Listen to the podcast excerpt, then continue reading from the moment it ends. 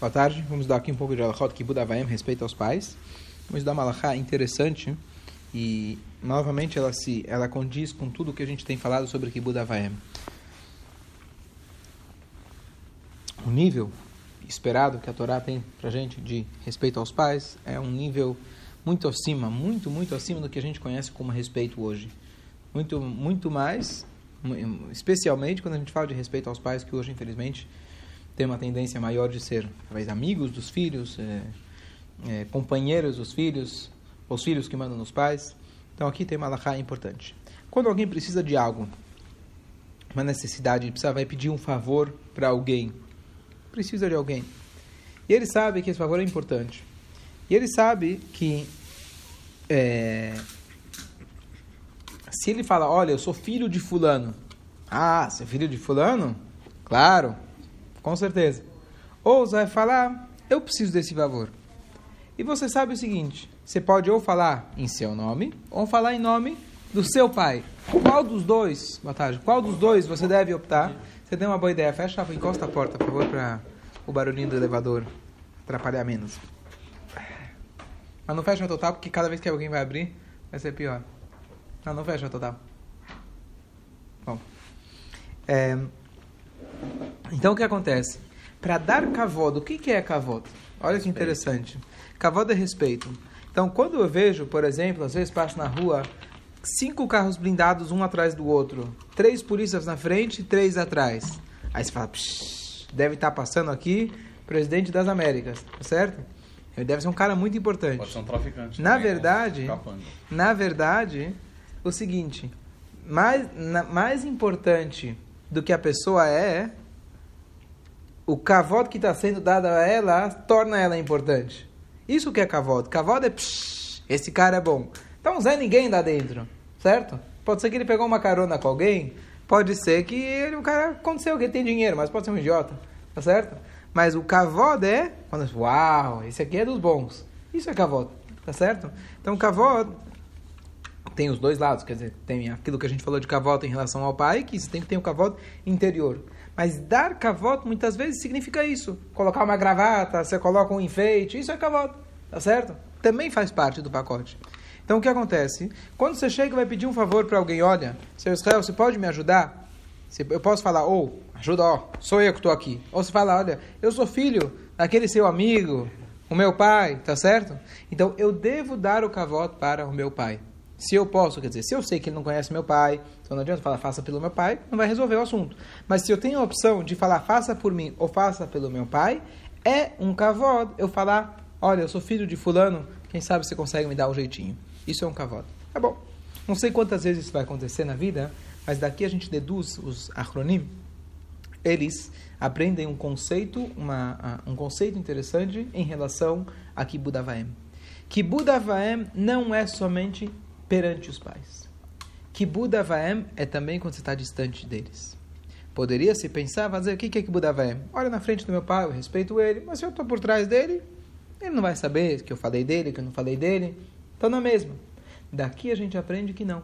Kavod, eu estou pedindo um, um favor para um terceiro. Não tem nada a ver. Meu pai nem está aqui, nem vai ficar sabendo. Ou minha mãe, o que for. Mas quando eu estou falando sobre ele, distante dele, pedindo em nome dele, isso eu estou dando cavalo para ele. Então o que acontece muitas vezes, muitas vezes pode acontecer que alguém vem falar, olha, você é filho de fulano? Deixa eu te contar quem é fulano. Deixa eu te contar quem é fulano. E você, ah, é verdade, bem que eu pensava, bem que eu achava isso do meu pai, Hasbe Shalom. Bem que eu pensava isso da minha mãe, Deus nos livre. Então não, você tem que se colocar igualzinho, cavoda na frente e cavoda é não na presença deles. Então você tem que se colocar, não, não é assim. Você, sei lá, contra-argumentar, ignorar, sair, não deixar que isso possa acontecer, porque isso é uma falta de cavalo, uma falta de respeito com os seus pais. Então a pergunta é, surgiu se alguém tem dois filhos, um mora perto, um mora longe. Aquele que está perto está muito mais é, tem muito mais chance dele acabar errando com o Kibbutz Mas a pergunta é a seguinte, a gente já falou outras vezes, um filho, óbvio, tem que saber as circunstâncias, dentro do possível, tem que optar por morar perto dos seus pais. Aqui a gente vê justamente nessas parashiot agora. Yaakov Avinu foi fugindo do irmão, não tinha opção. Ele teve que fugir do irmão, mas ele ficou 20 anos sem cumprir a mitzvah de Kibbutz. Claro, nem telefone tinha para ele poder brigar ou não brigar ou respeitar o pai dele. Então ele ficou distante como consequência disso do seu próprio filho, achando que estava morto Yosef por 20 anos. Quando ele estava na Yeshiva há 14 anos, não foi, não foi castigado por isso, mas ele está trabalhando hoje, mas não tinha opção. Verdade, para Yaakov, Deus é muito rigoroso. Então, é, cada caso é um caso, mas muitas vezes a pessoa, assim, a gente vê pessoas que falam, olha, eu gostaria muito de morar em Israel, mas meus pais moram aqui, não tem como morar em Israel. Isso é fantástico. Teus pais estão aqui, eles não podem morar em Israel com você? Então você vai ficar aqui cuidando deles. O pai incentiva o filho a morar longe. Bom, cada caso é um caso. Tem, tem, tem, tem situações e tem situações. Mas a pessoa tem que levar em consideração para você falar, olha, eu vou morar em outro país. Não, não é assim. Se teus pais estão, Haruch Hashem, estão encaminhados e eles aceitam e vai ser bom para você e etc, tudo bem. Mas você não pode desconsiderar isso. Então esse é o primeiro ponto. É, e o segundo ponto, aquele que está próximo, o zhut dele é maior, o mérito dele é maior. O fato que ele está perto e ele optou por estar tá perto, como você falou, ele mora com os pais. Prefiro pensar que os pais moram com ele do que ele mora com os pais. Espero que ele né, tenha a sua vida. Mas se por algum motivo ele mora ao lado dos pais, ele tem todo dia uma oportunidade de fazer essa mitzvah. E essa mitzvah não tem cota, não tem você falar, olha, já cumpri essa mitzvah. Cada segundo que você vai lá e está ao lado deles fazendo qualquer coisa, você está cumprindo essa mitzvah. Então, é os dois lados. Tem o lado de você acertar mais e errar mais. Mas a gente, como judeu, a gente vai tentar acertar mais do que errar. Isso é um dos motivos que agora... Só te falar um, um, um parênteses interessante. É uma coisa que eu vi uma situação, dois irmãos, um mora perto, outro mora longe. Ah, alguém vai falar comigo. Qual foi a situação? Uma, é, um irmão mora aqui e o outro mora em outro país. E esse irmão que ficou aqui, ele conseguiu, Baruch Hashem, um lugar para uma casa de repouso para o pai ficar. E o pai ficou lá e etc. Para ele ir nessa casa de repouso, ele precisou vender os bens, pegar os investimentos que tinha e foi gastando. Foi gastando, foi gastando, foi gastando, até que terminou, sobrou pouco. A pergunta que surgiu, com esse dinheiro que sobrou, para quem vai? Se divide em dois? Ou esse filho que cuidou, ele pode falar, bom, com certeza, quantos táxis eu não gastei para levar para trazer, que eu levei do meu dinheiro? Quantas vezes eu não fui no médico e eu paguei? Quantos postos de gasolina eu não fui? Eu estou cuidando dia a dia. Eu vou ter que dividir esse dinheiro que sobrou, esse pouquinho, mandar para aquele outro irmão que não fez nada? Então, eu não lembro direito, a gente, naquele caso, consultou um rabino. Eu acho, se eu não me engano, o rabino falou que aquela que estava aqui, a pessoa que estava aqui, o irmão que estava aqui, poderia ficar com esse dinheiro. Óbvio, você tem que saber quanto, como e etc. Mas existe uma manutenção, que aquele que está perto, ele tem. Peraí, você está. Não é questão você é o único herdeiro, tem dois herdeiros. Mas se você teve gastos diários com seu pai, você precisa. Existe um ressarcimento a isso. Como a gente já falou antes, que os gastos, teoricamente, você pode usar do seu próprio pai. Respeitar ele não significa que você tem que pagar todas as contas deles se ele tem condições. Se ele não tem condições, aí é outra história, entra a questão de cá que a gente falou outra vez. Mas é, existe uma preferência. O irmão que está perto, ele tem os gastos, então também ele vai ter, tem os ônus e os bônus, não é? Como fala? Já que falaram, já que falaram de herança, uma coisa muito importante, a gente sempre tem que se lembrar. Nunca a gente pode se colocar no lugar de outra pessoa. No sentido de que muitas vezes a gente vê brigas de famílias, Deus nos livre. Não estou falando quando a pessoa faleceu antes do cara falecer. O velhinho está aqui ainda, mas a família já brigou, infelizmente, já brigaram, porque um quer o carro e outro quer a casa da praia. Infelizmente, a gente vê acontecendo. E eu sempre me perguntei, falei, como é possível a família brigar, brigar por coisas dessas? Mas eu parei e pensei, falei uma coisa que a gente não, não sabe se colocar no lugar do outro. Quando vai tocar no teu dinheiro, no teu bolso, por mais dinheiro que você tenha, você não pode, você não pode julgar o outro, você não sabe. E por isso, justamente, você tem tantas leis em relação a isso, por isso vem a Torá. Eu não estou justificando, não falando que está certo isso, mas a Torá enxerga que essa é a realidade humana. Tocou no teu bolso, tocou no teu dinheiro, é complicado. Então, se você pode, como existem muitas famílias exemplares em relação a isso. Eu conheço uma família que o pai, antes de falecer, infelizmente estava doente, já previa o que ia acontecer. Ele reuniu todos os filhos, conseguiu de forma extremamente pacífica, Baruch Hashem tinha bastante, ele conseguiu deixar todo mundo contente, feliz, e ele faleceu tranquilo, e Baruch Hashem, pelo que eu ouvi da história, os filhos se entendem, está tudo maravilhoso. Mas infelizmente não é sempre que isso acontece. Mas um ponto que deve se levar em consideração, quando se fala de fazer o Kadish, quando se fala de, ah, eu vou honrar meu pai, eu vou dar tantos livros para uma sinagoga, etc. Uma, a maior honra que você pode dar para um pai, para uma mãe, é os filhos se entenderem. Essa é a maior honra. Todo o resto é secundário. Os filhos se entenderem, essa é a maior legado que você pode deixar que teu pai dê uma boa educação. Essa é a maneira de você elevar a alma dele. Vocês brigando aqui embaixo, Deus nos livre só complica as coisas para ele lá em cima. Essa é a maior mitzvah. Eu ouvi recentemente uma história no Shiur, o Rabino está falando que ele tinha uma mulher que... É, tinha uma mulher... Eu queria que você... Gravasse? Repetir isso que você é, Eu mando o Shiur depois. Vou mandar para uma pessoa. É. Tá, tá, tá gravado, tá gravado. Eu vi recentemente uma história de um marido que faleceu, deixou a esposa, e esse marido estava brigando na corte, assim que eu vi a história, o número era 100 milhões de dólares. Uma coisa absurda, e ele estava brigando com é, sócio, alguma coisa assim. E depois que ele faleceu, história verídica, eu ouvi do rabino que ele conheceu a pessoa, a mulher foi procurar um trabalho, foi procurar um emprego. O rabino conheceu essa mulher muitos anos depois e viu que ela tava, passava muitas dificuldades. Ele falou, mas espera aí, teu marido era um grande... Ela falou, olha, quando meu marido faleceu, eu tinha duas opções. Uma, passar a vida brigando, ou esquecer aquilo e tocar minha vida. Eu, eu, eu optei pela segunda opção. Eu sei que a gente tem razão, eu sei que a gente deveria ganhar esse dinheiro, pode ser até que eu ia ganhar no final, mas eu ia perder uns bons 10 anos, 15 anos da minha vida brigando por aquele dinheiro. Eu preferi tocar minha vida e educar meus filhos. Eu sei, eu não tenho uma vida maravilhosa, mas eu preferi abrir mão do bem material e seguir uma vida moral e sem dores de cabeça. Só que é um caso extremo. Deus nos livre, que ninguém precisa passar nem por uma situação nem pela outra, mas essa é a diferença que se fala em hebraico, que se fala o seguinte: né? Não queira estar com a razão, seja esperto, seja inteligente. Querer estar com a razão, você sai perdendo, muitas vezes. Então, a ideia é você ser inteligente. Aqui dizem qual é a diferença entre um adulto e uma criança. Um adulto, as crianças, você vê duas crianças brigando, um vira para o outro e fala, eu vou te matar, vou acabar com você. 30 segundos depois, eles estão se abraçando. Um adulto, ele não, alguém não olhou para você na sinagoga. 30 anos depois, ele ainda lembra e não te convida para o casamento do neto. Essa é a diferença. Qual que é a diferença? Que as crianças optam por ser espertas e não estar certo. O adulto, ele opta por perder tudo, mas eu estou com a razão. Então, essa é a, essa é a ideia.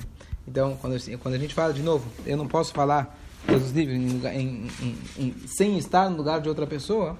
É fácil falar de longe, quando é comigo, mas a ideia é, pelo menos a teoria é, a filosofia, o que a Torá ensina pra gente é que vale a pena você brigar? Será que vale a pena você discutir? Ou, melhor, às vezes você perder um pouco e ter uma vida em paz. De novo, é fácil falar, mas a nossa prioridade, pensando principalmente no bem-estar do pai ou da mãe, em que Budavem, a pessoa deve tentar cuidar-se ao máximo para que tenha amor entre os irmãos. Contra a vai, eu vou deixar gravado. É boa. Vai! História é boa, vai. Ah. Aproveita. É, viajei com meu primo de Israel. Desculpa aí, tá repetição. Pro Nordeste. Pegamos lá tá a BR-101, pista de mão dupla e vinha dois caminhões, um ultrapassando o outro pela contramão. Os caminhões estavam chegando e eu vi que estava como passageiro, meu primo dirigindo. Eu vi que meu primo não tinha reação, ele não desviava. E os caminhões se aproximando, aproximando, aproximando. Eu vi que mais um, dois, três segundos. Se ele não desviar, a gente vai morrer. Passou os três segundos, ele não desviou. Eu peguei na direção, mesmo eu não dirigindo, puxei a direção para a direita, o carro foi para o acostamento e os dois caminhões passaram e o carro tremeu todo. Aí eu briguei com meu primo, falei, você tá louco? A gente quase morreu. Por que, que você não puxou o carro, não foi para o acostamento? Ele falou assim, não, eu estava certo, os caminhões estavam errados. Então, israelense, pessoas que estão acostumados com leis de trânsito Esse foi um adendo. preferem morrer com a razão do que se desviar um pouco, faz alguma coisa, mas você consegue sobreviver. Então, a moral da história é exatamente isso que o Rabino falou. Tem muitas pessoas na vida que preferem morrer com a razão do que deixar um pouco a razão de lado, mas você visar lá na frente que você vai ter outras oportunidades. Muito bom, muito bom. Ok. Agora, acabei de ver uma alahá que justo semana passada surgiu no shiur que eu tinha feito essa pergunta. Qual que é a pergunta? Tem a famosa história do é, da Guimará que fala, a Guimará em que Dushim conta pra gente, daquele homem que era chamado Dama Benetina, ele era um goi, e ele, é, os Rahamim quiseram comprar dele, comprar dele uma das pedras que faltavam para o peitoral do Kohen Gadol. Lembra? Eu estava aqui semana passada? Ou duas semanas atrás? E, a, e, aí o filho falou, não, não vou vender de jeito nenhum. Os sábios começaram a negociar, achando que o cara queria valorizar o produto dele, e ele não aceitou. Eles falou até que ele falou para eles, olha, eles podem me oferecer qualquer dinheiro do mundo, porque eu não vou vender. Eles falaram, como assim? E ele falou, olha, o dinheiro, a chave está embaixo do travesseiro do meu pai, agora está na hora da siesta, eu não vou acordá-lo. Esse é o exemplo que a Gemara traz para a gente do que significa o que Buda vai verdadeiro, verdadeira honra aos pais. Tá bom. E aí, semana, duas semanas atrás a gente estava falando sobre isso, e aí eu fiz a seguinte pergunta, peraí, quando o pai acordou, ele ficou sabendo, pergunto eu, olha, vieram aqui o pessoal, quiseram comprar uma, comprar uma pedra sua por 10 milhões de dólares, eu recusei que você estava dormindo. Tudo bem? Não, claro, obrigado que você me deixou dormir, agradeço. Lembra aquela história? Tinha um, um, um, um, é, um marido, Rebiuda Leib, era irmão do Alterebe, se não me engano, morava em Lubavitch, era uma pessoa extremamente concentrada, centrada naquilo que ela fazia. Então, um belo dia, agora está com os fogos lá na Califórnia, Deus nos livre, que a Shem possa resolver a situação em breve, mas uma vez pegou lá em Lubavitch, onde ele morava, começou a pegar fogo. Aí começou a pegar fogo, e antigamente tudo casinha de madeira. E aí chegaram, aí estava na hora que ele descansava, falaram, acorda, acorda, acorda, só, está começando a pegar fogo, vai, vai embora. Ele falou, peraí, aonde que está o fogo? Ah, tá lá no começo da cidade. Tá bom, ele falou, quando chegar aqui no vizinho, você me acorda. E o pior é que ele conseguiu adormecer. Tá certo? Então, voltando aqui à história... Chegou no vizinho? Não sei. O que é, isso significa uma pessoa que ele é concentrada naquilo que ela faz, não desvia a atenção com o WhatsApp que toca. Em resumo, então a pergunta que eu tinha feito, peraí, que tipo de Kibudavaema é esse? Então, os Rahamim trazem lá aquele exemplo. Mas aqui na prática, então, é, vamos ver, existe uma discussão agora que eu vi em relação aos os comentaristas, os Rishonim, eles trazem em relação a isso. Será que ele fez certo ou que fez errado? Ou mais do que a pergunta, não é se ele fez certo ou errado, a pergunta é como nós devemos agir se houver uma situação parecida. Surge um telefonema importante, vai lá, teu pai é médico, talvez é um paciente importante, teu pai é um vendedor, talvez é aquele cliente que já estava esperando para vender há tanto tempo. Você deve acordá-lo ou não deve acordá-lo? Então, alguns Rishonim, eles falam que dessa Guimarães a gente aprende que não, você não pode acordar o seu pai ou sua mãe. Porque na hora que você está acordando eles, eles estão sofrendo por isso. É, e por isso, é, você não deve acordar eles, é, é não deve despertar eles. Mas outros comentaristas eles falam que, em nome do Sefer Hasidim, que isso só se trata se você calcula, se você imagina que teu pai não vai ficar chateado. Mas se ele vai ficar chateado que você não acordou ele, então você deve, é, você deve acordá-lo. Então a pessoa deve ter só fazer o cálculo, saber quem é que está ligando, por que está ligando, e você se colocar no lugar do seu pai, saber se ele gostaria que você acordasse ele sim ou não. É, assim também, se teu pai está dormindo, já é hora da reza, já é hora de o Shema Israel, vai perder o horário, ou umas, qualquer mitzvah que ele vai perder, sei lá, Megillah, Kiddu, Shabbat, o que for, você deve acordar o seu pai, porque a gente falou que todas as mitzvot, na verdade, são anteriores à mitzvah do que Budavaem. Que Budavaem, mas Hashem fala que o kavod nosso para Hashem, entre os três sócios, pai e mãe, e Hashem, Hashem é o sócio majoritário, então a gente tem que dar, é, tem que dar kavod para Hashem primeiro. Agora traz aqui um comentário interessante que tem aqueles que trazem uma solução que eles falam para não entrar nessa discussão pede para terce um, um, terceiro acordar o seu pai, não você diretamente. Mesmo quando é necessário acordá-lo, pede para outra pessoa acordar da mesma maneira que a gente fala em relação ao pai, um filho tratar o pai, melhor ele não tratar o pai se for uma coisa que pode tirar sangue, tirar um dente, etc. Você pede para outra pessoa fazer e não fazer não fazer você diretamente. Seu pai está tendo um pesadelo, a mãe tem um pesadelo, você pode acordar ele? Nenhum, nem, a, o pesadelo é, ele é saudável, não sei se você sabe disso, mas o Altareb escreve que os sonhos eles servem como uma digestão para a mente. Então você ter, quando você vai no banheiro e tem uma diarreia, tá certo? Tá um pesadelo com a guerra. Então o que acontece? O que acontece? Isso é saudável, é doloroso, mas é saudável. Um pesadelo quando você acorda sozinho, não acordado por um outro. Eu acho que quando você, alguém te acorda um pesadelo, você acorda mais assustado. Quando você acorda sozinho, você fala: "Ah, era só um sonho, de repente dá uma tranquilidade muito grande. Então isso, essa ideia de que o pesadelo ele está jogando para fora aquilo que está no teu subconsciente.